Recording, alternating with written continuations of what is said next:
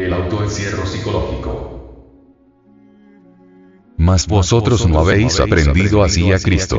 Si empero lo habéis oído, y habéis sido por él enseñados, como la verdad está en Jesús, a que dejéis, cuanto a la pasada manera de vivir, el viejo hombre que está viciado conforme a los deseos de error, y a renovaros en el espíritu de vuestra mente, y vestir el nuevo hombre que es criado conforme a Dios en justicia y en santidad de verdad. Por lo cual, dejad a la mentira, hablad verdad cada uno con su prójimo porque somos miembros los unos de los otros. Efesios 4. 20. 25. Estamos autoencerrados en todos esos elementos infrahumanos, y necesitamos analizar superlativamente cómo empezamos esta existencia autoencerrándonos. De niño vamos creciendo, la mente sensual se va abriendo poco a poco. Esta mente en sí misma, informa mediante las percepciones sensoriales externas, y es precisamente con los datos que aportan los cinco sentidos exteriores, como la mente sensual elabora sus conceptos de contenido, motivo por el cual ella no puede saber nada de lo que está más allá del mundo tridimensional. Por lo tanto esa mente está encerrada y de hecho se mueve dentro de un círculo vicioso, es decir, solo puede moverse dentro de las percepciones sensoriales externas. Por lo tanto sus procesos razonativos son subjetivos.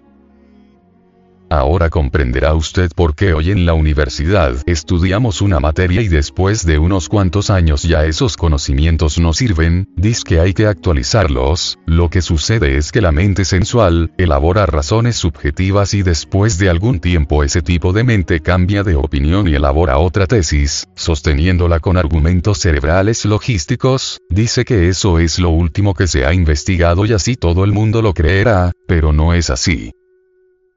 Luego, algunos años después, se inventa otra tesis y desplaza a esa, y así sucesivamente casi sin término.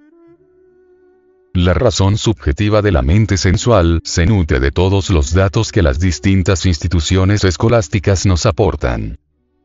Mas en verdad ningún instituto docente podrá darnos datos exactos sobre eso que no es de las tres dimensiones. La razón subjetiva de la mente sensual nos conduce, pues, a todo tipo de especulaciones, esa es una mente que está al servicio del yo psicológico. Una de esas especulaciones es que la mente sensual garantiza que los conceptos y la realidad resultan absolutamente iguales. Pero sucede que a un proceso lógico cualquiera correctamente estructurado mediante una lógica exacta, se le opone otro diferente formado con lógica similar o superior, entonces ¿qué? Hemos observado dos mentes disciplinadas dentro de férreas estructuras intelectuales discutiendo entre sí, polemizando, sobre tal o cual realidad, cree cada una en la exactitud de sus propios conceptos y en la falsedad del concepto ajeno. Pero veamos. ¿Cuál de ellas tiene la razón? ¿Quién podría honradamente inclinarse por una o por otra? ¿En cuál de ellas, conceptos y realidad resultan iguales? Y si nos ponen a nosotros de garantes, por ejemplo, si esas dos mentes están discutiendo sobre la existencia o no de Dios, ¿cómo podríamos decentemente decir si una tiene la razón y la otra no?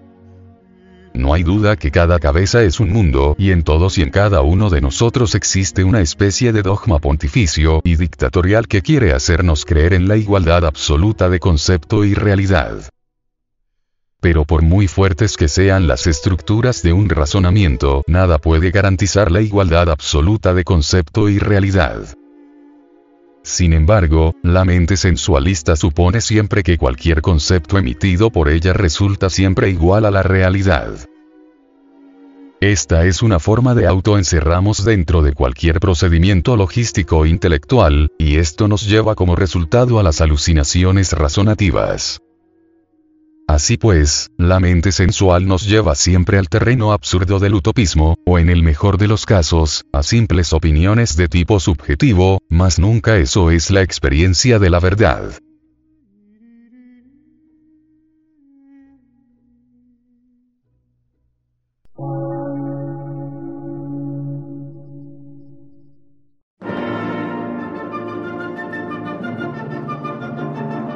emisora, gnóstica, transmundial. Por una nueva civilización y una nueva cultura, sobre la faz de la Tierra.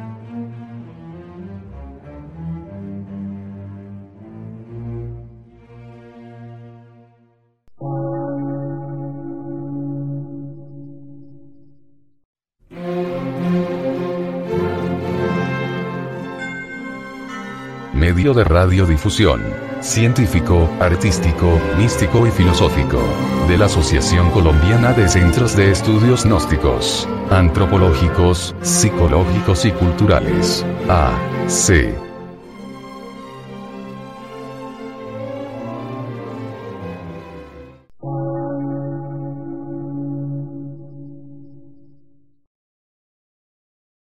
Lectura en movimiento. Difusión sin fronteras.